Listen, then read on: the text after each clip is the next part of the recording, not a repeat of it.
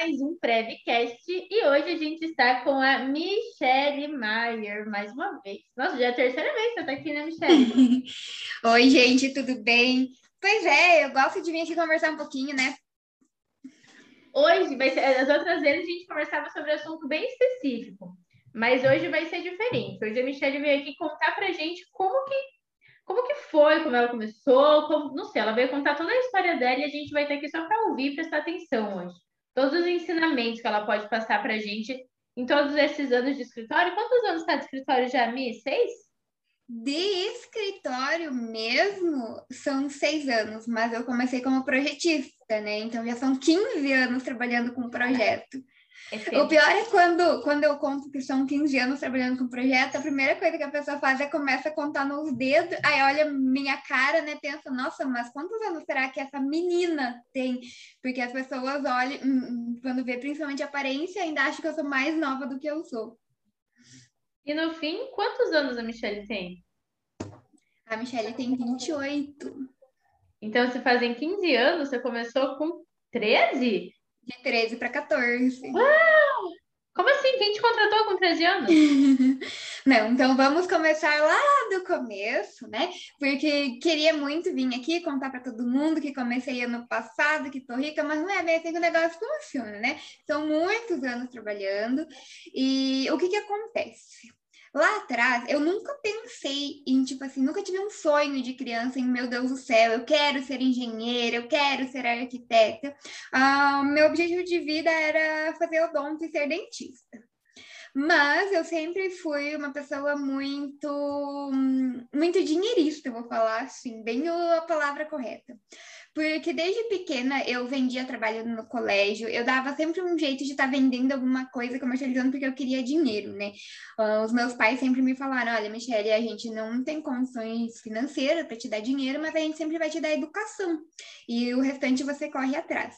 Então eu corria atrás do jeito que dava. Quando as minhas amigas iam para o cinema, por exemplo, eu não tinha dinheiro, os meus pais não me davam dinheiro, mas eu ia correr atrás, vendia alguma coisa e daí conseguia dinheiro para com elas no cinema. E foi assim que começou a história. Eis que um dia chega um, uma engenheira de uma cidade pequena, né, de Laranjeiras do Sul, que é de onde eu vim, e ela chegou para mim e falou assim: Michele, é, eu sei que você gosta de estudar e tudo mais, sei que você vai bem com números. A gente está precisando aqui no escritório é, passar os projetos que a gente faz à mão para o computador, que foi bem na época que começou essa transição. Eu falo que eu entrego a minha idade quando eu falo que eu sou do R14 da transição para o AutoCAD 2006, né? Então, eu peguei essa transição lá. Quando ela chegou para mim, ela falou assim: "Eu pago o curso para você e você faz os projetos para mim". E lá ia a Michelle toda noite fazer o curso de AutoCAD. Quando eu falava para os meus amigos, a maioria achava, nossa, ela está aprendendo a dirigir antes do tempo, sei lá o quê. Mas ninguém entendia na real o que era que eu estava fazendo, né?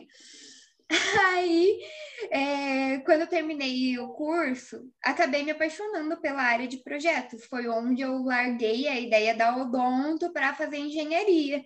Foi ali que eu realmente entendi um pouquinho do que era fazer projetos e tudo mais, quando eu passava do papel para o computador. E quando eu comecei a desenvolver essa parte, o Senac, Sesc, aqui em Cascavel, viu que eu estava ali no mercado, o professor que deu o curso passou meu contato para eles, e eles começaram a me pagar para eu passar os projetos deles o computador. Eles faziam planta de risco na época, não era nem projeto arquitetônico, nem nada disso.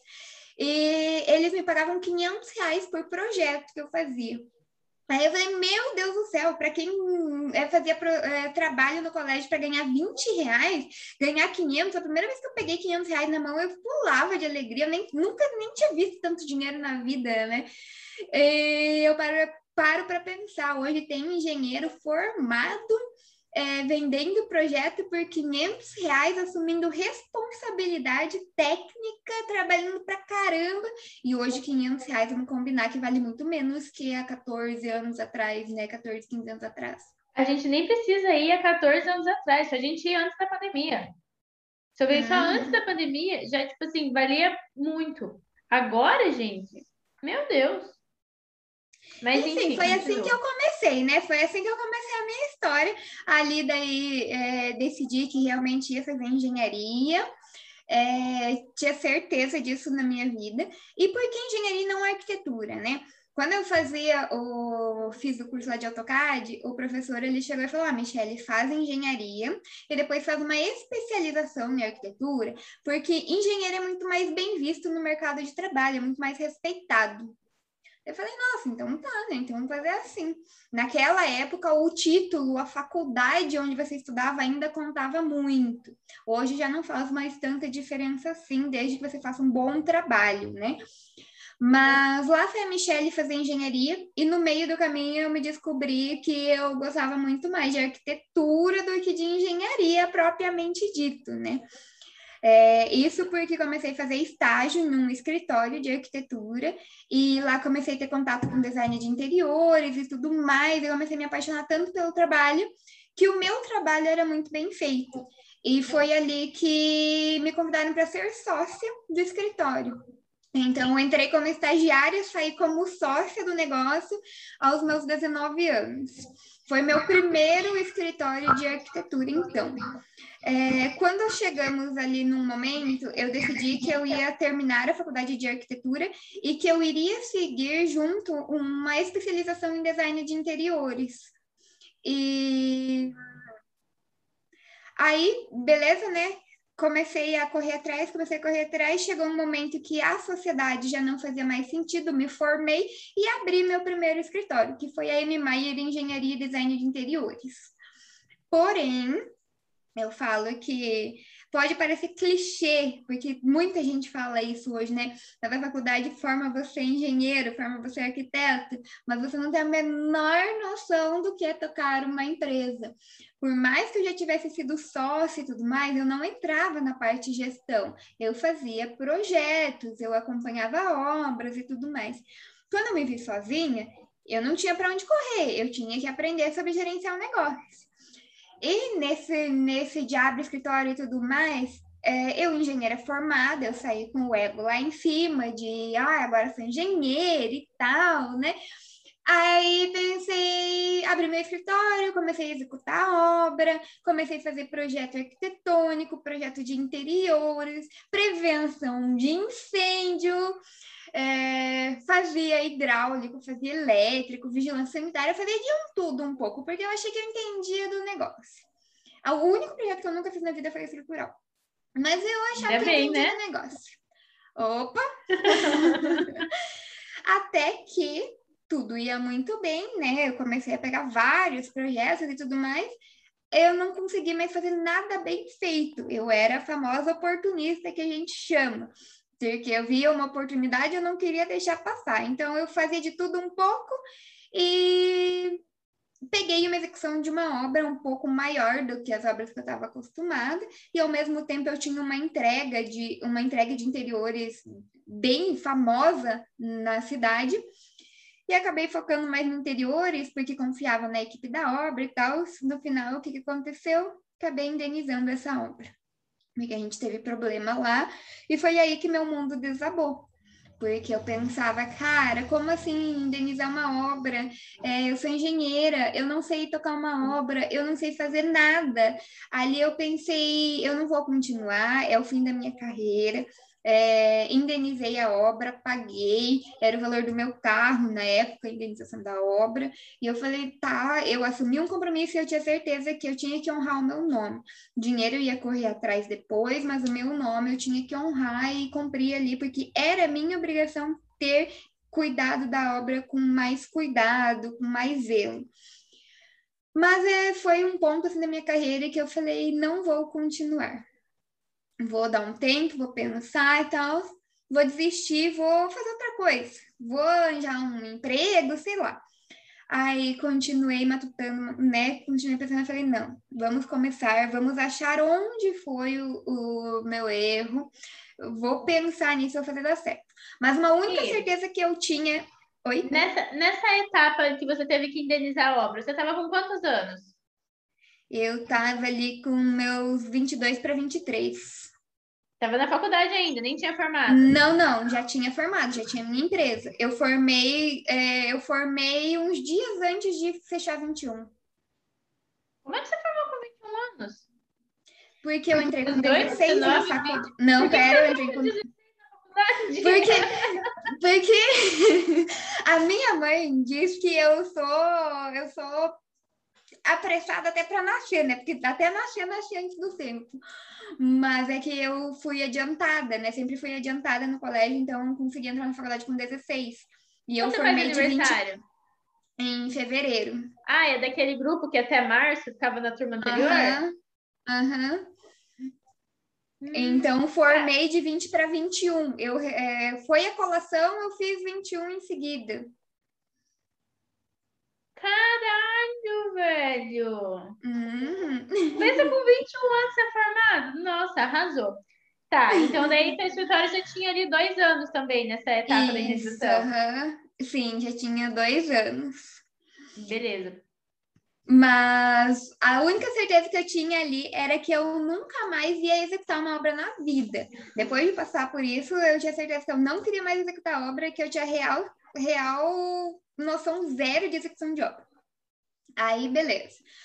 É, decidi que ia continuar com os projetos, mas ainda continuei fazendo todos os tipos de projetos, sabe? Ainda não tinha decidido me tornar uma especialista em alguma coisa continuei seguindo. E aí um dia eu decidi que eu queria aprender paisagismo, né? A empresa ia seguindo mais fluidamente com os projetos, eu falei, não, eu quero aprender paisagismo. Me matriculei numa pós-graduação, era a minha quarta pós-graduação já nesse momento de vida. Me matriculei. Isso com ela... 23 anos, uma faculdade e quatro pós-graduação. Não, aqui eu já estava com os meus 25, mais ou menos. Aí eu ia começar a minha quarta pós-graduação. Eu escolhi uma universidade que fica a 800 quilômetros daqui. Então eu ia pegar ônibus, eu ia para lá passar o final de semana, aí voltava e eu estava fazendo faculdade. Não, eu estava fazendo uma pós-graduação em Foz no momento, já que já era fora da cidade. E falei, não, eu vou fazer dar certo me matriculei, reservei hotel. Na semana que eu estava indo lá para Floripa, peguei e o pessoal pegou e ligou para mim: Olha, Michelle, você me desculpa, mas a gente está recusando a sua matrícula aqui, porque nós só aceitamos arquitetos, nós não aceitamos engenheiros no nosso curso. Daí eu falei, seu filho da mãe, cara, como assim? Eu não vou perder, eu vou fazer essa pós-graduação. No mesmo dia que eles me deram um não, eu fui na faculdade e me matriculei na arquitetura. E foi aí que eu comecei a arquitetura. foi assim a minha história. Eu falei, eu precisava do não para começar a faculdade de Inventa arquitetura. quase nada, menina, né? Ah, imagina, né? aí comecei a faculdade de arquitetura. Nesse momento da minha vida, eu tava com o escritório, fazendo uma pós em outra cidade, fazendo faculdade de arquitetura, e o escritório indo assim muito bem, muito bem de serviço, mas muito mal financeiramente. Tipo, eu trabalhava igual uma condenada, estava é, dormindo nessa fase ali já de três a quatro horas por noite no máximo, e eu abria minha conta e nunca tinha dinheiro. E eu não entendia o porquê. Eu tinha trabalho, mas eu não tinha dinheiro. E eu não conseguia entender porquê. Aí chegou um momento que eu falei: não, vamos parar esse negócio aqui, eu vou achar o porquê, alguma coisa está fazendo de errado. Se os outros conseguem fazer dar certo, por que, que eu não consigo, né? Aí fui estudar gestão. Foi onde eu comecei a estudar gestão, em estudar parte de é, montar uma empresa, o que, que eu precisava, entender que eu precisava delegar serviço, que eu precisava ter área de venda, isso, aquilo. Comecei a estudar e consegui estruturar a minha empresa. E nesse meio do caminho, os serviços foram começando a crescendo cada vez mais e a Gabi, ela fez a minha primeira pós-graduação de design comigo lá quando eu estava na primeira sociedade ainda, foi onde eu conheci a Gabi, né? E a, quando tinha alguns projetos maiores, a gente fazia junto esses projetos, porque sozinha eu não ia dar conta. E chegou um momento que a gente mais fazia trabalho juntas do que sozinhas. E a gente parou, não, pera, a gente já trabalha junto, vamos juntar, vamos passar por uma fusão de empresas? E foi quando a gente decidiu passar por essa fusão e formar a Delineate que existe hoje. Uau! Eu anotei várias coisas aqui para te perguntar. Primeiro, sua família toda era de Laranjeiras do Sul? Sim. E por que, que Fui você nascida para. Cascavel? Porque o meu pai, ele é transferido de tanto em tanto tempo, né? Ele ficava no máximo dois anos numa cidade, era transferido. E quando ele veio para Cascavel, eu tinha ali meus oito anos de idade, a minha irmã tinha três, e minha mãe viu que era uma cidade que para nós vir para estudar era melhor, tinha um, desenvolvimento maior, é, espaço no mercado e tudo mais. Ela falou: não, então para Cascavel a gente vai junto com você. Então saímos de Laranjeiras e nos mudamos para Cascavel. Quando a gente chegou em Cascavel, deu menos de um ano, meu pai foi transferido de novo. Mas aí minha mãe falou: não, agora as meninas estão matriculadas em escola aqui, vamos ficar aqui, porque aqui tem faculdade, aqui tem tudo mais. Então, o meu pai continuou girando é, Paraná fora e a gente ficou por aqui. E o seu pai faz o quê? O meu pai, ele é, ele é gerente da Copel hoje. Hum, E hoje ele tá em Cascavel ou tá viajando fora? Não, ele continua fora. Continua rodeando o Paraná. Hum, De tanto em tanto tempo ele tá num lugarzinho. Você comentou que sua mãe falou, né, que ela, eles não dariam dinheiro, mas eles dariam educação e conhecimento. E essa é a realidade da maioria dos brasileiros, acho que eu posso dizer assim. Porém, a gente, né, se a gente pega aí os, as estatísticas, a gente vê que da mesma forma que a maioria dos brasileiros ganham educação, conhecimento e não dinheiro, não é na mesma proporção de pessoas que sabem como utilizar essa educação e esse conhecimento que recebeu. Você, de uma maneira, né, utilizou muito bem. Alguma, alguma coisa, algum insight, algum pensamento, a ideia de empreender veio de casa ou veio da Michelle? Não, veio da Michelle, até porque os meus os dois pais são funcionários públicos, né? Então, por eles, eu terminaria a faculdade. É, eu fui laureada na, na faculdade de engenharia, então eu terminaria a faculdade e eu faria um concurso e passaria numa Itaipu ou alguma coisa assim, né? Tanto que eu fiz Cara, vários concursos. você entrou na faculdade com 16 anos, terminou com 21 e foi laureada. Ainda bem que você não estava na minha turma, eu ia te odiar muito. Eu criei algumas inimizades no meio do caminho. É Cara, real. eu ia Acho... essa pessoa. Eu ia olhar e falar, ai, a Michelle de novo, chata. Isso, só que, não, eu era o conceito, assim, de CDF pura, aquela que sentava na primeira carteira e tudo, tanto que até tenho, depois eu volto a responder a pergunta, né, mas é, eu tenho uma passagem, hoje, para mim, me comunicar é muito fácil, mas teve um momento dentro da faculdade que a gente tinha que subir, apresentar trabalho e tudo mais, né, o professor, ele chegou para mim e ele falou, Michele, desce daí, pode descer, é, é, eu sei que você sabe, você é muito inteligente, eu tenho certeza que sabe você quem fez o trabalho, mas para de falar. Não precisa continuar. Você fala enrolado, você fala muito rápido e você fala muito baixo. Então ninguém vai conseguir te ouvir. Pode descer. Então, tipo, é, eu realmente era aquela pessoa fechada, que não gostava de aparecer e tudo mais. Sempre fui muito tímida. E com o passar do tempo, tive que aprender a desenvolver a parte da comunicação. Caraca, eu não imagino você não conseguindo conversar, porque eu te conheci no NEC, no NEC já era a Michelle faladora, né? Tipo, e, dé, dé, e falando tudo e tal. Muito menos que hoje, mas já falava pra caramba, né? Sim. É que hoje a Mas gente junta, eu e você, duas faladoras, daí a gente não tem limite. Uhum. Mas respondendo a pergunta, né, do porquê que nem todo mundo vai buscar isso, eu acredito que assim é muito uma questão de disciplina, sabe? É, empreender não é fácil e não é para qualquer um. Você precisa ser muito disciplinado. É, você vai ter que abrir mão de final de semana, você vai ter que abrir mão de noite, de sair com os amigos muitas vezes. E tem dias que você vai querer desistir. Eu arrisco a falar que vão ser muitos dias que você vai querer desistir. Então, a disciplina é que faz uh, você continuar na questão empreender. Eu acho que tem bem mais dias que a gente quer desistir do que dias que a gente olha e fala, meu Deus, que máximo tudo isso. Uhum. E essa questão da disciplina que você falou, é, até antes da gente, a hora que eu te pedi para esperar um pouquinho para a gente iniciar, eu estava gravando um podcast falando justamente disso. Que hoje eu estava escutando um podcast do Joel com a Malu Perini. Perini, acho que é alguma coisa assim. Uhum. E ela falou assim: é, você não é criança mimada para ter tudo na hora que você quer, só porque você quer. E dela falou, né? Tipo, ai, que a gente tem muito assim, tipo, ai, nossa, já aconteceu tal coisa, então não vou trabalhar porque aconteceu isso. E aí, no podcast que eu gravei antes, eu falei justamente sobre isso, que cinco e meia eu te mandei, Michelle, não, vamos cancelar, teve toda a confusão aqui, não vou conseguir. Aí, seis horas, eu falei, não, vamos fazer, tava para fazer, não vai mudar nada eu fazendo fazer, não tem como desfazer o que já aconteceu, então vamos fazer.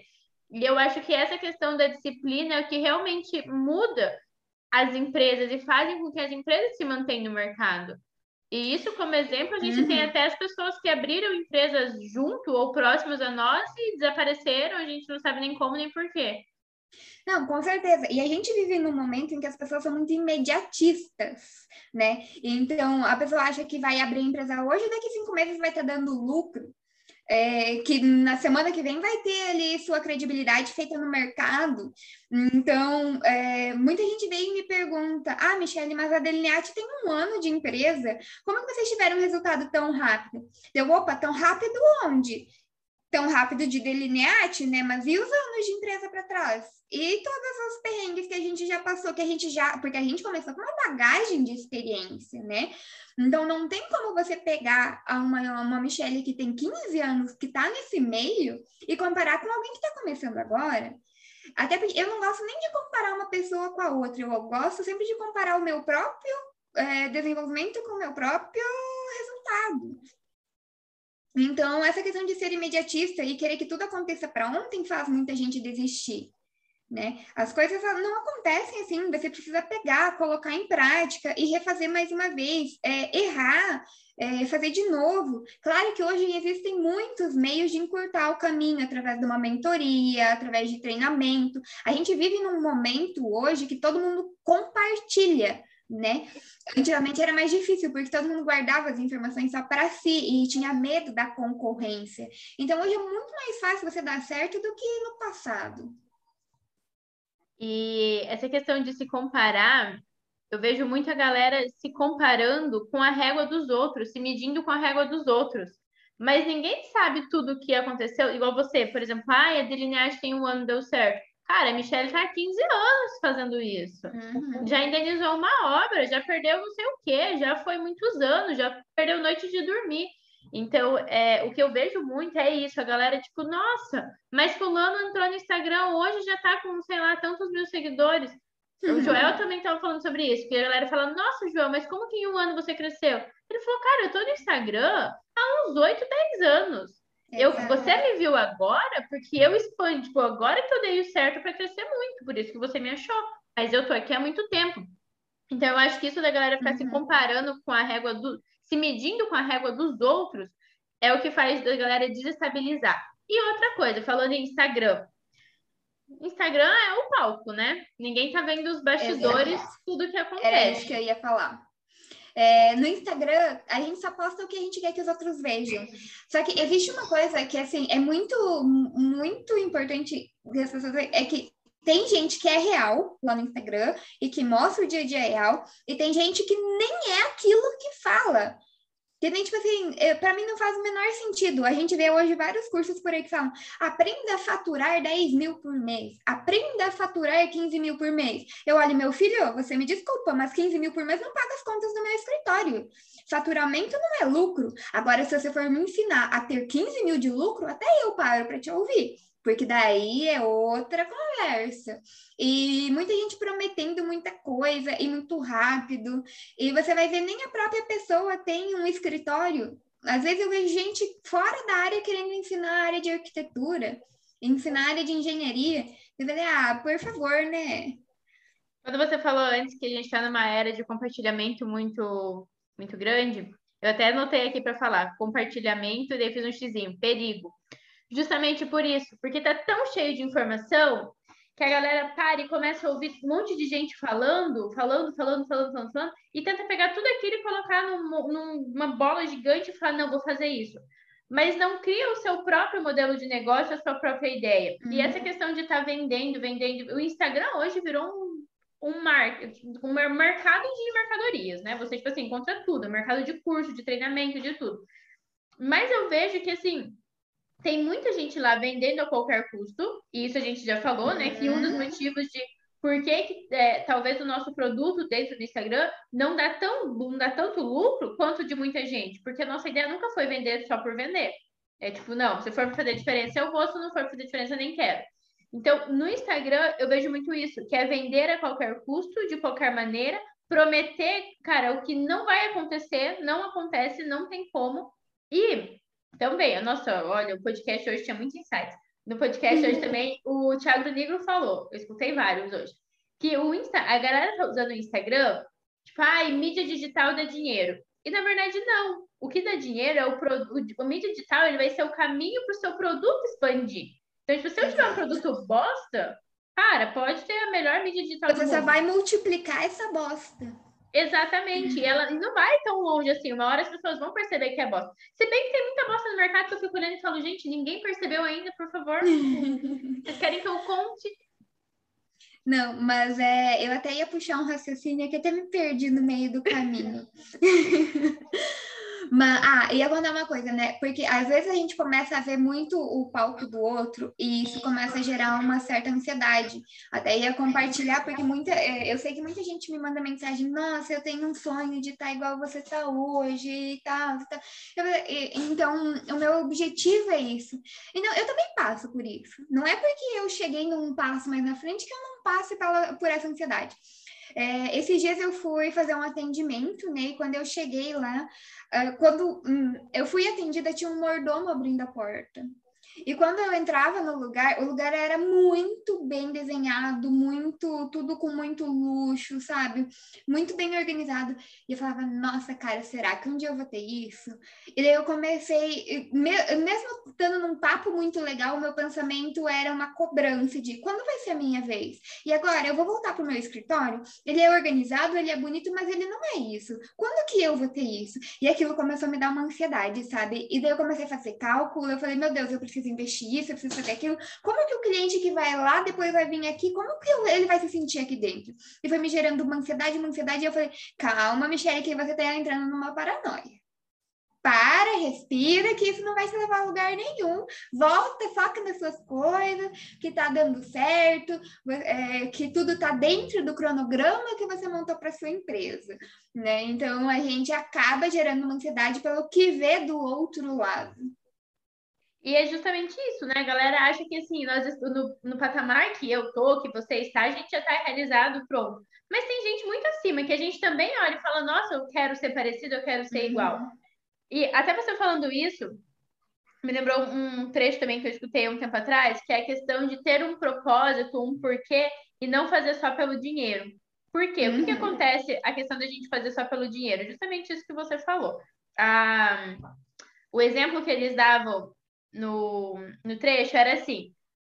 Ah, sei lá, você quer ter muito dinheiro para. Por exemplo, o cara, ele era de uma favela lá e nunca tinha andado de avião. E todo mundo falava que tinha andado de avião. Então ele começou a trabalhar, juntou dinheiro, tinha, nossa, quero muito dinheiro para andar de avião. Andou de avião. Quando ele andou de avião, ele voltou lá e falou: Nossa, andei de avião. E aí eles falaram: Sério, mas em qual classe você foi? Ele falou: Caraca, não basta só andar de avião, tem classe dentro do avião. Falou: Tá, beleza, então vou na classe mais foda. Foi lá, juntou grana, babá, foi na classe mais foda. Chegou na classe mais foda, tipo, nossa, nem de avião. Sério? Nossa, eu fui com o meu jatinho particular. Então, assim, toda vez que a gente for tentar chegar onde uma pessoa tá, quando a gente chegar, vai ter alguém que já tá acima. Então, se a gente for uhum. só tipo, tentando, ah, eu vou, quero ser igual a Michelle. Quando chegar no patamar da Michelle, já não, você não vai mais querer só ser igual a Michelle. Você vai ver que tem alguém que tá mais acima, então você vai querendo subir. Então, essa questão da gente ficar, se volta a questão de se medir pela régua do outro e querendo aquilo que o outro tem, talvez, né? Tipo, acaba que atrapalha, porque toda vez que a gente alcança aquilo, ele não tem, acho que ele não gera aquela, é, aquela adrenalina, aquela sensação de prazer, como se, por exemplo, igual no seu caso que você falou, não, daí eu parei, vi que era uma paranoia, ou não, vou seguir aqui o meu cronograma, porque eu sei que no meu cronograma tá o que eu exatamente eu preciso, na data que eu preciso, como eu vou alcançar. Eu acho que isso acaba mudando completamente o formato da gente continuar o escritório, enfim, continuar toda a questão de planos e desejos que a gente tem. Não, com certeza. E você tocou num ponto que a gente precisa pensar, né? É, quando a gente está abrindo uma empresa, a gente precisa fazer um certo planejamento, criar metas a curto e longo prazo para ir medindo o crescimento. E uma coisa que é muito importante, que eu até é, eu vejo algumas pessoas usando como slogan isso, e na real está muito errado. Eles usam como slogan para algo positivo, mas para quem entende gestão, eles estão dando um tiro no próprio pé.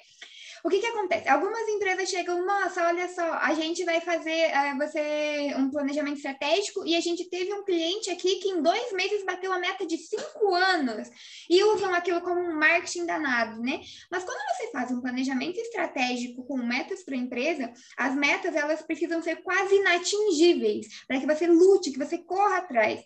Se ele conseguiu fazer o planejado de cinco anos em dois meses, é porque o planejamento estratégico dessa empresa estava muito errado. Então, a empresa que cuidou desse planejamento não sabia exatamente o que estava fazendo. Então, em vez de ser uma propaganda positiva para quem entende de gestão, é uma propaganda negativa. E muita gente acaba caindo nessa ladainha que tem por aí. E daí a gente acaba entrando no papo gestão, né? Quando a gente fala de abrir uma empresa, nossa, existe muito.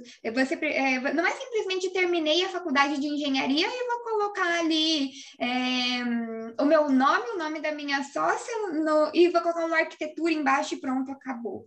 A gente precisa ter toda uma construção de uma empresa. Se eu tivesse entendido isso lá atrás, quando eu comecei, talvez eu não teria errado tanto. Mas a Delineate, não, a Delineate ela já começou estruturada. Esse é um ponto positivo dentro da empresa. Então, o que, que a gente fez? A gente fez todo um branding de marca para é, nos colocar no mercado da forma que a gente queria ser visto. Nós trabalhamos questão contábil e financeira. Nós trabalhamos estruturação de processos, estruturação de equipe, tanto que hoje somos 31 pessoas trabalhando aqui no escritório. Nós trabalhamos a questão do sucesso do cliente, a caminhada, a experiência. É, eu não falo que a gente vende projeto, eu falo que a gente vende realização de morar, realização de ter o seu escritório, o seu corporativo pronto. E por último, a gente precisa trabalhar a nossa imagem condizente com a imagem da empresa. Então, eu, se você deixasse, você ia sempre me encontrar de roupa de academia por aí, com rabo de cavalo e pronto. Hoje não, eu tive que passar por um, toda uma consultoria de imagem e tudo para estar adequada com a imagem da minha empresa. Então, existe tudo isso que a gente precisa parar para pensar antes de abrir um negócio. É muito mais do que só ir lá abrir um negócio. Eu falo, Mi, que a galera acha que para ter um escritório rentável é pegar a sala na avenida, colocar um letreiro na frente e pronto. Mas, na verdade, o seu escritório é bem longe da avenida. Nossa! O meu escritório, nem, na verdade, nem tem. Meu escritório é um home office. Então, para ver como essa questão de tipo, ai, nossa, tem que estar na avenida principal com uma fachada que brilha, que pisca, que fala, cliente vem aqui, sei lá, qualquer coisa, não muda nada se você não tiver uma gestão, uma organização interna muito grande, né? Na real, é que quem acha que ter um escritório na avenida resolve é aquela pessoa que abre o escritório e senta e acha que o cliente vai bater na porta dele ali, né? Porque na real, eu ia falar, olha, até um tempo atrás eu falava que isso nunca aconteceu, mas daí começou a acontecer. Então eu nem posso mais usar essa expressão. Mas é, é muito difícil, muito difícil mesmo que chegue um cliente e bata nessa porta e fala: Oi, Michele, oi, Renata, vou, quero decidir hoje que vou contratar um projeto. Tava passando na rua e ah, construir uma casa. É legal, vou falar com a Michelle. Gente, mas Não. eu acho que hoje nem em salão de beleza mais isso acontece. Não. As Porque, tipo, pessoas vão tá pelo encantamento, rede social e sei lá o quê. Ninguém anda na rua assim, tipo, hum, ah, é, eu preciso fazer minha unha. Nossa, um salão, vou entrar aqui. Porque as pessoas vão na rede social, ver se alguém falou bem, vai perguntar para as amigas o que elas indicam, qual que é melhor. Enfim, tem um milhão de coisas. Então, se para fazer unha que custa 20, 30 reais as pessoas estão fazendo isso, imagina um projeto que custa tipo. Eu tenho um salão que é na frente do escritório. Eu nunca atravessei a rua para ir nele, mas eu atravesso a cidade para ir onde eu vou. Para você ver como funciona. Mi, é, quando você estava falando antes dos seus pais, eu anotei aqui para te perguntar. Como que é a sua relação com os seus pais? Porque, tipo, a gente vê que você trabalha pra caramba, tal. Tem toda uma, uma uma estrutura, assim, tipo, a sua mentalidade para 28 anos, é 28, né, ou 27? É 28. 28. Para 28 anos é absurda. E hoje eu vejo a, tanto a minha mentalidade, Renata, quanto o nível do meu escritório, tem muito a ver e tem muito graças a todos os insights que a Michelle foi me dando, foi me puxando e falando: não, não, não, cala a boca, senta aqui, aprende aqui, faz isso. E como que foi tudo isso? Seus pais te passaram um pouco desse ensinamento? Como que é a sua relação com eles? É, em relação à gestão, não, porque os dois estão num trabalho público, né? Não tem empresa, então não sabe exatamente o dia a dia de uma empresa. Mas tudo, eles sempre me apoiaram, sabe? Eu não posso falar que eu não tive o apoio deles. Então eles sempre falaram: olha, Michelle, se der errado, não tem problema, a gente vai estar aqui, a gente vai te ajudar. É, tudo a gente conversa, tudo tem uma troca muito grande. E para mim, ter o apoio dele significa que o que eu estou fazendo é certo. Hum, porque eles sempre me ensinaram a ser uma pessoa muito correta, sempre se colocar no lugar do outro, sempre pensar nunca fazer mal, sempre pensar em fazer o bem. É, quando eles podem, eles vão nas obras comigo, eles gostam de ir nas obras, nas obras que a gente faz aqui no escritório.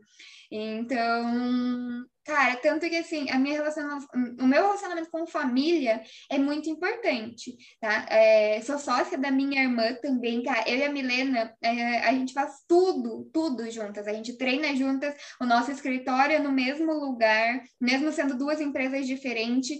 Então, sou sócia dela num, em uma, sou sócia da Gabi em outra. É, eu e a Milena compramos apartamento uma do lado da outra de porta então, assim, todo esse relacionamento família, para mim, é muito importante. Se tem algum ponto que eu não troco, é os domingos que o meu pai está em Cascavel, que a gente senta, o meu pai vai para cá, o final de semana é aqui com eles, né? Então, isso, para mim, família sempre foi algo muito forte mesmo. E ter a aprovação, ter o apoio deles faz todo sentido, com certeza. Eu acho que as coisas mudam muito quando a gente entende essa base que a família traz, né? Uhum. É, eu vejo tanto aqui, igual você falou dos domingos, a gente não tem a regularidade de, de dia, tipo, ai, no domingo, é que seu pai acaba vindo pra cá, né? Mas eu tenho, tipo, na semana, algum dia da semana, eu preciso muito ir na casa da minha avó. Eu preciso ir lá sentar, conversar com ela, comer alguma coisa com ela. Passo, pego um lanche, uma pizza, ou ela faz algum almoço, alguma coisa, a gente sai comer. Mas eu preciso desse momento. A mesma coisa com o meu pai, com a minha mãe, com o meu irmão. E eu não sei você, mas eu imagino que sim. Mas para mim, esses momentos são muito revigorantes. Esses momentos são aqueles momentos que parece que eu volto renovada para continuar aquela semana e que me faz lembrar do porquê. Porque tem muitas coisas que hoje eu posso proporcionar pelo escritório que tem, por como Com a minha certeza. vida tá. Então você uhum. olha, sei lá, né, tipo, o seu irmão feliz, por exemplo, semana passada eu fui levar meu irmão cortar cabelo, comprar presente pra uma amiguinha e tal. E aí eu fui lá, paguei pra ele, dele, ai, mano, hoje eu queria tanto comer uma picanha assim, assim, assado. Falei, ai, vamos ligar pra mãe e vamos jantar. Pô, quando você termina aquela janta, você fala, nossa, vai com muita vontade de comer, isso foi muito bom. Cara, isso é muito revigorante, isso bate naquela sensação de é por isso que eu trabalho, é por uhum. isso que eu tô aqui, né? Esse é o meu. Por, por isso que vale a pena cada noite, cada tempo que eu me esforcei.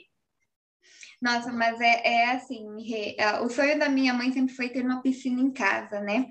E o dia que a gente conseguiu comprar a piscina de presente do Dia das Mães para ela, e eu fui lá e eu banquei, tipo, a piscina à vista, Tipo, cara, para mim fazia todo o sentido do mundo as horas que eu passava trabalhando. É, quando a minha irmã foi abrir o consultório, que eu tinha como bancar um escritório, que, um consultório que é melhor do que muitas nutricionistas têm, com anos de mercado, sem que ela precisasse passar todos os perrengues que eu passei. É, eu falei que a única coisa que eu não consegui fazer ainda é comprar o Fusca que meu pai quer.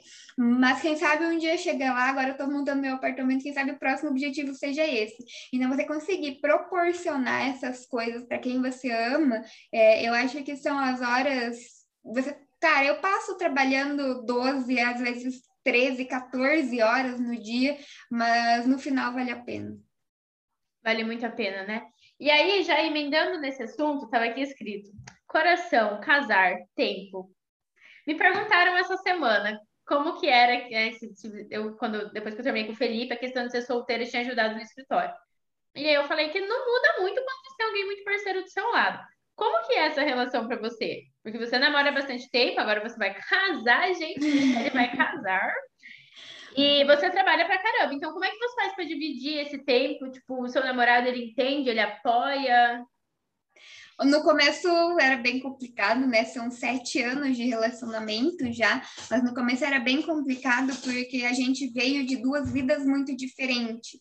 E ele nunca precisou trabalhar nem nada, ele trabalhava mais por hobby mesmo, por estar ali presente na área, porque a família dele é, sempre deu muito para ele, né? Já eu não, é, eu se precisava, tinha que correr atrás. Mas no começo ele não entendia que eu não tinha o, o, o tempo ali para ele, que eu precisava estar trabalhando, que eu precisava estar estruturando empresa, que eu precisava estar atendendo cliente. Aí, depois de um bom tempo, vou falar já de uns quatro anos de relacionamento, que ele começou a entender o dia a dia de empresa, que daí ele abriu a empresa dele, né?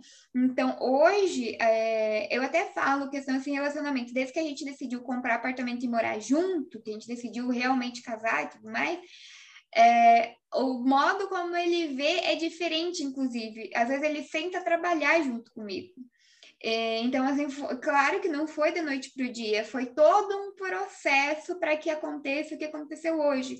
E essa tomada de decisão de sermos um casal, eu falo que o nosso relacionamento ele é muito. Hum, muito maduro, sabe?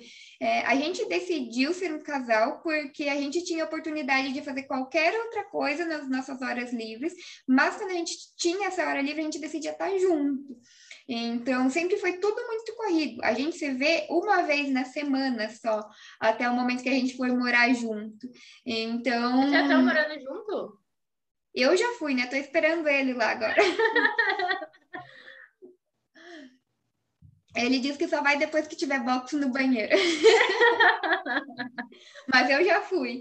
É... Pelas nossas contas, ele vai semana que vem. Vamos ver se ele vai me enrolar. Mas tudo isso, toda essa decisão fez até o relacionamento amadurecer. Porque daí a gente acabou crescendo junto, né? A gente começou a namorar, os dois tinham 20, 21 anos. Então, é, é, a gente não tinha a cabeça que tem hoje, né? Tudo foi amadurecendo, tudo foi sendo construído. É igual uma empresa, né? Com o tempo você vai construindo o relacionamento, você constrói eu falo que muita gente espera encontrar uma pessoa perfeita e na real você precisa entender que não existe pessoa perfeita. Para ter uma pessoa perfeita para você, você tem que ser perfeita para alguém. E isso não existe. Então você aprende é, a deixar passar algumas coisas você releva justamente pelas outras características boas da pessoa, né? É, eu sempre tinha muito bem claro na cabeça que eu esperava de alguém e graças a Deus encontrei tudo no André. Claro que tem muita coisa que se quiser reclamar, eu vou reclamar, mas as características boas dele é, se sobressaem a todas as outras ruins, da mesma forma que eu tenho características ruins. Eu falo, muita gente hoje me manda mensagem, sei lá o quê, e fala, ai, porque deve ser legal namorar com você. Cara, uh, tem uma coisa que eu detesto é quando o cara manda mensagem no Instagram, mas eu já. Acontece, acontece com uma certa frequência até, mas eu falo, é muito fácil para quem está do outro lado da tela aí falar, nossa, porque eu gostaria de namorar com a Michelle, gostaria de ser com a Michelle. Mas ninguém viu que o André atura o meu workaholic, quantas vezes ele saiu sozinho ou que ele ficou sozinho no final de semana que eu tinha que trabalhar. Até hoje, tipo, eu acordo seis horas da manhã no domingo para ir trabalhar, ele, ele entende. Então, assim, é muito fácil ver a parte boa né? É, mas ele entendeu o meu lado e ele falou: não, eu vou te apoiar nisso. Então, relacionamento tem dessas. Eu falei até quando me perguntaram sobre isso que relacionamento é trabalho, né? É um trabalho. Uhum. É a mesma Com coisa certeza. que o trabalho. Você tem que se doar, você tem que estar ali sempre. E você falou das questões né, que a gente não vai encontrar pessoas perfeitas. Até porque nós não somos perfeitos, né? É, a galera fala, tipo, ai, nossa, deve ser legal namorar com você, igual você comentou, né? Tipo, eu recebo mensagem às vezes também sobre isso. Mas, gente, na verdade, às vezes eu paro para pensar, deve ser chato pra caralho, porque, tipo, a gente tá sempre trabalhando, a gente tá sempre pensando, tipo, no escritório, naquela correria gigante, não é, às vezes eu vejo assim alguns casais, tipo, que a namorada, a esposa acorda, prepara aquela mesa linda, faz o café da manhã, o almoço. Gente, eu tenho uma demora tempo de fazer a minha comida, quem dirá para mais um. Então, uhum. Aí que eu fico pensando, né? Falo, não é assim esse mar de rosas que a galera vê, não é todo dia que a gente tá feliz, bem-humorada, né? Que quer conversar. o, o André fala que quando as pessoas começam a trabalhar aqui, eu preciso avisar elas que eu tô feliz e cinco minutos depois eu tô braba, mas daqui mais dez eu tô feliz de novo. Então eu preciso deixar isso bem claro, senão vão ter medo de ficar perto de mim. Eu falo, ai meu Deus do céu. Ah, eu já te falei a convivência não é fácil. Eu já te falei várias vezes sobre isso, mas uma das coisas que me conectou muito com você quando eu te conheci, quando eu te vi, foi o fato da gente ser muito parecida nessas questões. Tipo, fala mesmo, se não gostou, paciência, mas eu tô aqui para falar a verdade, não me importa. Até esses dias eu tava conversando com um amigo meu e eu falei, falei, gente, eu sou uma pessoa tão chata, por que, que as pessoas querem ser minhas amigas? Eu não entendo que as pessoas mandam assim, nossa, Rê, quero tomar um café com você eu não sou uma pessoa muito legal. Aí ele falou assim, Rê, eu acho que é porque você fala o que precisa ser dito, que às vezes as pessoas uhum. não falam. E às vezes as pessoas Exato. querem isso. Eu falei, não, acho que eu não sou assim. Aí eu peguei assim, uma mensagem que eu tinha mandado, e a é pessoa falou. Imagina, não é um pouco. A pessoa falou, nossa, eu adoro a sua sinceridade. Eu falei, gente, será que é isso mesmo? Tipo, será que a gente realmente é assim? Mas hoje, hoje a gente foi fazer um atendimento numa reunião, né? E daí, chegando lá, eu tava resolvendo um problema. Daí eu falei, olha, meu posicionamento como empresa é que se você errou, você assume o erro e agora você vê como você vai absorver o seu prejuízo. Então, não é algo que eu deva me envolver, é você e o cliente que vão resolver. A minha parte de achar a solução eu achei. Agora vocês dois sentem como adultos e resolvam. E daí chegou um dos membros da nossa equipe e falou, nossa, Michelle, eu nunca tinha visto você assim, sendo tão dura com alguém nesse ponto. Uh, mas às vezes é necessário, né? Eu falei, olha, dentro da gestão de uma empresa, é, em nenhum momento eu vou faltar respeito com alguém, mas uh, em grande parte dos momentos eu terei que ser dura com as pessoas. Até porque quando a gente é muito bonzinho, as pessoas começam a subir em cima, né? Elas começam a se aproveitar. Então, não é uma questão talvez de ser dura, é uma questão de ter um posicionamento, né? Saber uhum. falar falar, cara, não, não vou, não tem o que fazer, paciência. Até eu estava conversando com uma aluna minha essa semana sobre isso, ela falou, Rê, eu dimensionei uma bomba, o cara falou que é muito grande que vai colocar outra. Eu não sei o que, que eu faço. Falei, é, fala que ele te contratou para você fazer, você fez e essa é a bomba. Se ele quer pôr uma menor, uhum. ele coloca, mas é um problema dele, não é teu. Você foi contratada para calcular e falar qual era. Então, acho que essa questão de posicionamento é muito importante também, né? Saber falar ou não, saber ser dura na verdade, ser sincero.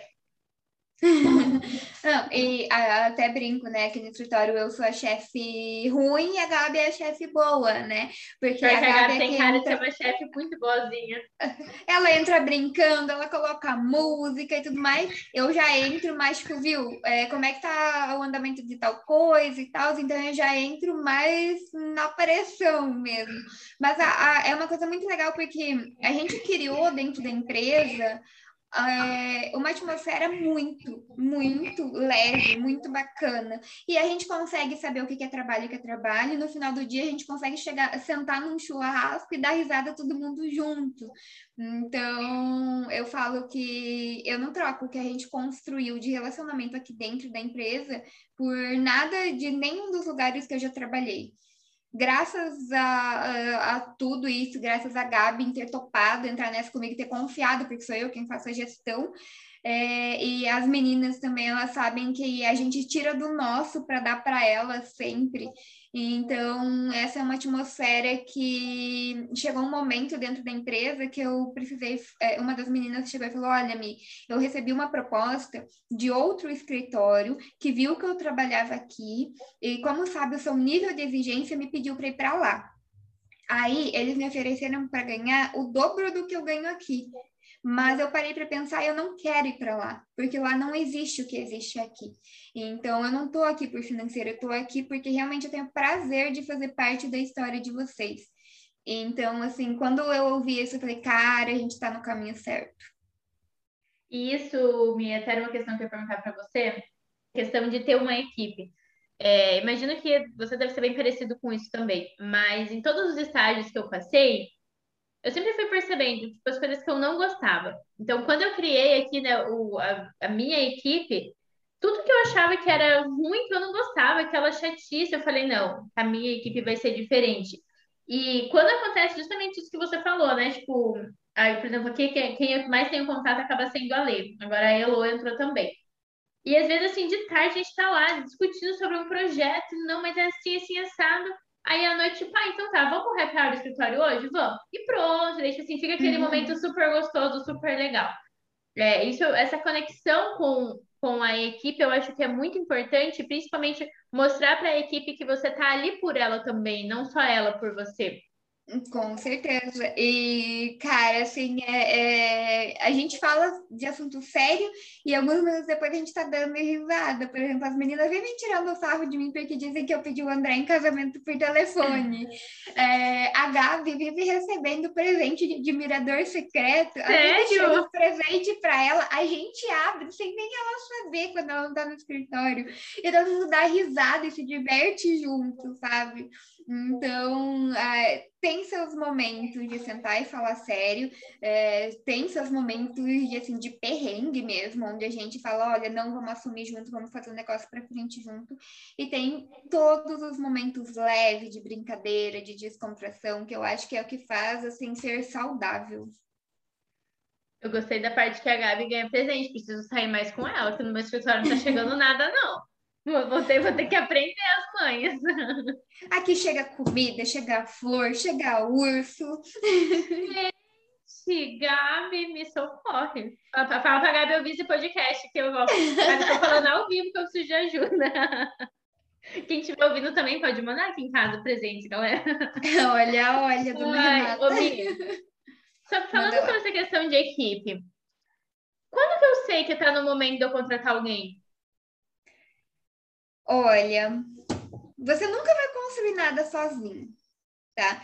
Eu não gosto de deixar as coisas chegar num gargalo para daí contratar alguém. Você precisa é, ter, vir estruturando equipes. Você vai precisar de uma equipe de marketing, uma equipe de vendas, uma parte de produção, uma parte de gestão. Então, é, uma coisa que eu sempre falo, não deixem se sobrecarregar para daí ir atrás de alguém. Já comece organizando e estruturando.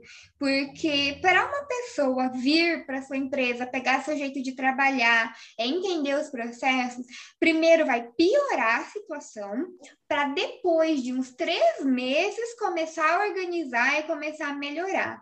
Então, assim, muita gente acha que precisa estar sobrecarregado para aprender a delegar, mas na verdade não. Precisa ser uma estratégia da empresa e ir criando setores e delegando aos poucos para o crescimento da empresa. Ótimo. É, aqui no escritório, quando eu contratei a Lê, na verdade, aqui no escritório, né, que você foi tipo quem foi dando os caminhos das, das pedras. É, tanto quando a gente abriu o CNPJ foi a mesma coisa, não tinha nenhuma demanda. A gente só falou, ah, vamos abrir o CNPJ para ver qual é. Uhum. Surgiu várias demandas. E quando eu contratei ela, foi a mesma coisa. Não tinha muito projeto, eu falei, mas vou contratar, o tempo dela treinar, aprender, bababá. Quando eu precisar, ela vai estar tá boa. E foi exatamente isso. Deu certo. A Lê fechou, tipo, estava pronta começou a vir muito projeto e a gente precisava dela. E agora, quando a gente contratou a Elo, é a mesma coisa. Eu e a Lê estamos dando conta, né? Lógico, trabalhando bastante, ficando bem corrido, mas ainda tá nada sobrecarregado, nada de fim de mundo. Já chamamos a Elo para a equipe, porque quando a Elo estiver bem, a gente já vai, com certeza, vai estar tá, tipo, começando a sobrecarregar e vamos poder passar para ela. E se você pudesse dar uma dica para a galera, tipo, ai, vou contratar, o que, que eu preciso cuidar? Eu gosto de levar muito mais em consideração o caráter da pessoa do que a capacidade técnica. Então, assim, o que, que acontece? É, o caráter vem com a pessoa, sabe? A parte técnica você ensina, mas você não ensina a pessoa a, a estar presente ali, a, a a ter ética, a ser educada. Então, a gente sempre leva muito em consideração de quem é a pessoa. Tanto que a gente fez uma seleção agora, que eu, a, a gente passa por um momento que muitas pessoas querem contratar e não tem candidatos, né? Conversei com vários profissionais, eles me falaram, Michele, eu tô com a vaga aberta há um mês, eu tô com a vaga aberta há dois meses, eu não consigo Faço candidato. parte desse time. Aí eu abri as vagas, a gente teve 16 inscritos, eu não esperava tantas pessoas, sentei conversar com cada um, eu não pedi currículo de ninguém. Eu sentei conversar com a pessoa para entender quem era ela, para entender os valores, entender real qual era a vontade dela de estar aqui dentro da empresa. Aí depois disso eu fui analisar a capacidade técnica de cada um. Importa? Importa. Mas a gente, é, eu gosto de priorizar muito mais a pessoa em si, porque a parte técnica eu posso ensinar, do que a, a parte técnica e ter uma pessoa ruim, uma pessoa pesada aqui que não vai de acordo com os princípios da empresa, sabe? E uma coisa que é, vem acontecendo você vai perceber com o crescimento da empresa é que no começo a gente contrata um, aí dá um tempo, aí contrata um outro, dá um tempo, e quanto maior a equipe, mais fácil é de crescer a equipe. Agora a gente está contratando de três em três já. Então, é, você vai ver que a demanda vai aumentando numa velocidade muito maior. Muito bom. É, essa semana também uma aluna me perguntando sobre essa questão de contratação, quando que era a hora e tudo mais. E aí ela comentou que ela tinha medo de chamar alguém para o escritório dela, ensinar tudo e passar um tempo essa pessoa pedir a conta e sair. E aí o que eu falei para ela é que quando a gente contrata alguém, essa pessoa ela pode sair a qualquer momento, né? Tipo, a gente saiu de um uhum. escritório que a gente trabalhava e abriu o nosso, né? Nós também fizemos isso. Mas se você tiver um escritório, igual esse caso que você comentou, né, da sua funcionária que falou, não, não quero sair, quero continuar, então, eu acho que a forma de você, talvez, entre essas, prender esse funcionário é dar um ambiente de trabalho muito legal, é dar ali, suprir né, as coisas que ele bem precisa e fazer com que ele se sinta parte da história da empresa, porque daí ele sabe que ele está trabalhando para um negócio também para ele, né? E não aquele negócio, nossa, trabalho para a Michelle comprar apartamento e eu ganho super pouco, que merda. Mas o que, que você pensa sobre isso? Tipo assim, o que, que você, como que eu o que, que eu devo cuidar? Tipo, ah, vou contratar alguém que vai virar meu concorrente, vai abrir um escritório igual o meu. Não, gente, cada um tem suas fases dentro da sua vida. Se um dia as meninas chegarem para e não fizer mais sentido para elas estarem aqui, eu vou ficar muito feliz por terem ensinado e por saber que elas serão boas profissionais no mercado de trabalho. Então, é assim, é você quem cria a atmosfera do, do seu colaborador querer estar ali com você. Então, se você é uma pessoa que não dá oportunidade, que não deixa eles participarem, que não dá treinamento para eles, vai chegar uma hora que eles não vão mais ter para onde crescer, né? E eles não vão querer ficar na empresa. Então, precisa ser algo realmente que você dá oportunidade mais. Que nem fechamos um ano de delineate, né? O que, que a gente fez agora? A gente deu um estagiário para cada um dos profissionais formados que tinham aqui. Então, agora, é, elas vão aprender com os novos, os novos vão aprender com elas. Então, elas estão recebendo mais responsabilidades. E, assim, elas estão crescendo. Uma coisa que a gente sempre deixou muito clara, a delineate, ela foi criada para ser vendida. Então, daqui, quando a gente completar cinco anos de empresa, empresa, elas terão possibilidade de se tornarem sócias da Delineate. Então, a gente cria um plano de carreira aqui dentro. Elas sabem até onde elas poderão chegar. E assim você vai criando também é, perspectiva de futuro. É, eu gosto de falar que a gente arrasta as pessoas pelo exemplo, né? Se eu não dou esse exemplo, se eu não tenho perspectiva de futuro aqui dentro, como é que elas vão ter? Então, é você quem faz, você gestor que faz com que a sua equipe queira ficar com você. E se a equipe vai embora é porque você está fazendo alguma coisa errada. Bem nos dedos ela dá, né? e essa questão que você falou, né, do plano que vocês fizeram daqui cinco anos, como que alguém faz isso? Aonde que vai para fazer isso? Vá lá no começo da criação da sua empresa, você faz o plano de estratégia da sua empresa, né? Cada um tem um objetivo de vida. Eu, Existe por exemplo, alguma empresa tenho... que eu contrate para fazer isso? Você pode ir no Sebrae, você pode. Tem várias pessoas, várias empresas hoje que prestam esse tipo de assessoria empresarial, né? E se você quiser passar pelo processo de mentoria junto comigo, eu te ajudo a estruturar toda a sua empresa também, que foi o que você fez, né, Renata? Foi o que eu fiz. Foi o que eu fiz Brasil, por isso que a R da Molin deu tão certo até porque a R da Molin nasceu junto ou depois da mentoria com você, né? Uh, foi meio junto, né? Porque a gente é? conversou até sobre o processo da sua marca, de decidir logo, tudo eu participei. Uhum. Viu, gente? Vocês acham que só, olha só, R da Molin tá até aqui na parede, cadê aqui? Ó, oh, foi junto com a Michelle. Porque Depois, antes na edição... era Renata da Molin Engenharia, bem criativa. É... Oh, Rê, depois na edição você coloca aquelas palminhas. Oh! Me, pra gente finalizar, porque para variar a gente passa de uma hora sempre. O, Imagina. e se deixar, a gente fica até as 10 conversando. O que, que você daria de dica para galera? Além de, lógico, né, fazer uma mentoria com você, porque vale muito a pena. Aliás, como é que tá esse processo de mentoria? Nem sabia que você estava dando ainda? Dando não, mas estava treinando ainda? Sim, eu estou abrindo o, processo individual só, eu não faço mais mentorias em grupo e eu não atendo mais duas pessoas ao mesmo tempo. Então, sempre termino uma para depois abrir a vaga novamente. Só que assim, eu posto no Instagram, no mesmo dia que eu posto, alguém já está preenchendo. Então, é algo muito rápido. Se a pessoa quiser, ela tem que estar tá antenada ali. Hoje, o valor da mentoria já é 7 mil reais. É, para fazer o processo completo. É um ano? É, não, são quatro meses de estruturação de empresa, tá? E ainda está acontecendo o processo de mentoria, só é mais escasso agora, né? Só estou atendendo uma pessoa por vez e tá, eu estou abrindo... Seja, 4, três... 8, 12? Três por ano. Três por ano. E para esse ano não tem mais vaga, só para o ano que vem. Para janeiro do ano que vem, daí. Vocês viram como é que a coisa funciona, né, gente? Vocês não viram, vocês ouviram, na verdade, eu E respondendo a sua pergunta, então, se eu puder falar alguma coisa para as pessoas, é que assim, antes de decidirem abrir a sua empresa, entenda o porquê você está abrindo essas, essa empresa. Entenda por que é que você decidiu empreender e não é, trabalhar para ajudar alguém a empreender sendo um colaborador, sendo um funcionário.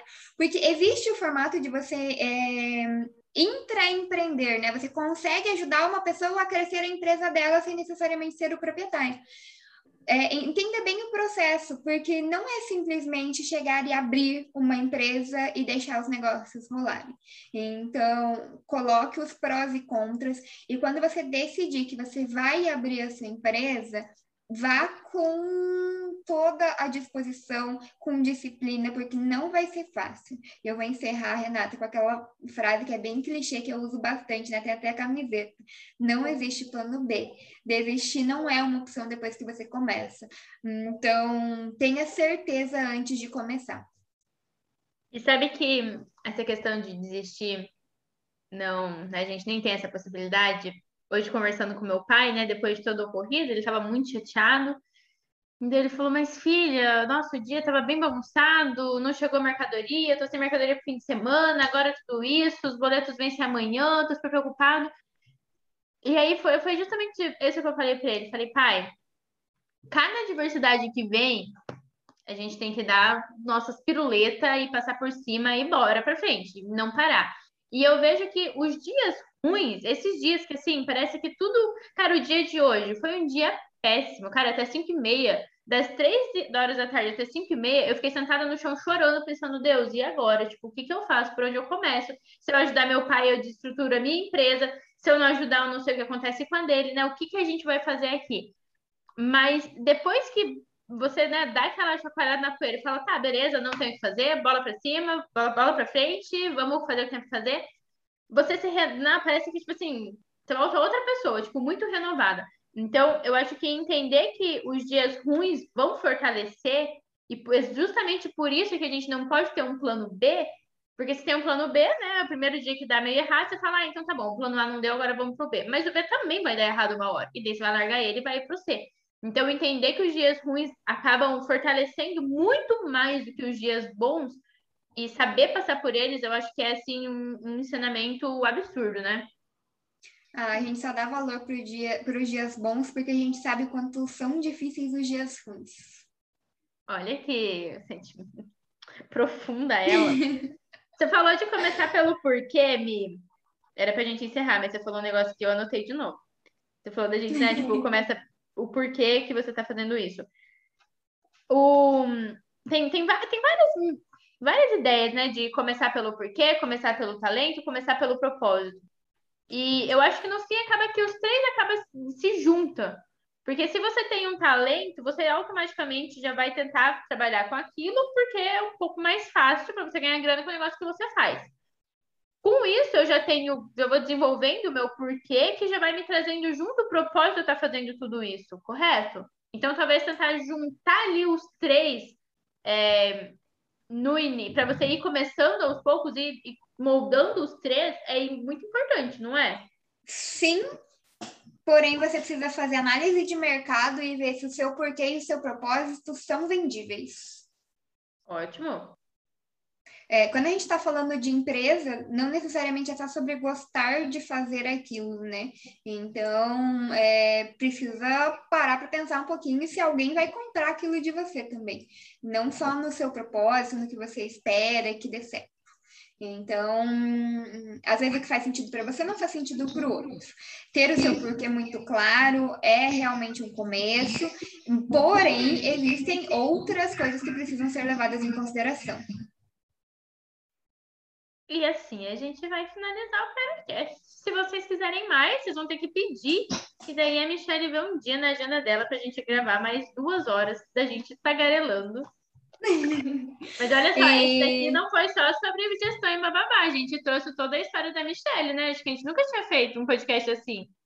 Não, eu até falei, hoje foi algo bem superficial, né? A gente falou bastante, mas a gente não entrou em nenhum assunto aprofundado. Aí, se alguém quiser alguma coisa mais técnica, mais coisa, aí a gente vem para falar de conteúdo pauleira, né? É, mas ainda assim, em um podcast a gente não consegue falar sobre. Cara, gestão é tipo um negócio muito absurdo. Eu, eu, cara, eu nunca vou esquecer da nossa primeira live, a gente falando lá sobre gestão tal, como cobrar. E daí eu falei como eu cobrava, assim, gente, ao vivo, assim. E, tipo, nossa, é, e daí faz assim, assim, assado e dá certo. Aí a Michelle parou assim, ficou olhando e falou: Não! Não! Tá fazendo tudo errado! Eu, tipo, ao vivo, assim, tipo, oi? Ela, não, não, não, não, para tudo. Não, calma, começa de novo que você fez tudo errado. Falei, gente, como assim? Então, esse processo de gestão, pensa, eu nisso, quando eu conheci a Michelle, eu já tinha feito vários cursos, eu já tinha feito aula de tudo que vocês imaginarem, já tinha lido um milhão de livros sobre gestão, porque eu sabia que a maioria das empresas elas vão à falência por falta de gestão. Então, meu maior medo era isso. Então, eu investi muito em gestão. Então, daí, quando, eu lembro quando a Michelle falou, eu falei, gente, não, todas as minhas horas de sono, todo o tempo que eu perdi estudando, como assim? Como assim? E aí que eu descobri que essa área é muito grande. Então, mesmo que vocês peçam outro podcast sobre algum assunto específico, eu aconselho que vocês vão lá para o Instagram da Michelle, a Letícia vai deixar aqui embaixo o arroba dela, porque lá que vai ter assuntos bem mais técnicos sobre isso, né, Mi? Isso. E também não entro muito na parte tão técnica, né? Porque se eu começar a falar de algo muito aprofundado, as pessoas vão querer me matar e não vão entender. então eu tento passar mais o superficial, mais o dia a dia ali, que é mais fácil, para realmente quem quer aprofundar, daí vem fazer um dos treinamentos junto comigo. Até porque se você só vai lá no Instagram e fala, então, pessoal, para você manter um escritório, você precisa de 15 mil por mês ou a pessoa vai rir da sua cara ou ela vai se matar e nunca vai abrir o escritório, né? Sem ter todo o entendimento certeza. por trás. Com certeza. Gente, então é isso. Michele, muito obrigada. Com certeza você vai voltar, fazer um podcast com a gente mais uma vez. Ah, imaginei, eu que agradeço mais uma vez pelo convite, né? E sei que é difícil a gente conseguir tentar gravar, a gente remarcou várias vezes para conseguir vir, mas que bom que deu certo hoje e espero que a gente consiga ajudar um pouquinho a galera que está ouvindo por aí, né? E nos encontramos numa próxima. Uma próxima que vai ser bem próxima, eu espero, pessoal. Gente, se alguém ficou com dúvida em algum assunto, ou vai lá no Instagram da Michelle, ou vai no meu. E se alguém quiser mais algum podcast, aí deixem lá na caixinha do Instagram que a gente vai gravar. Beijos. Tchau, tchau.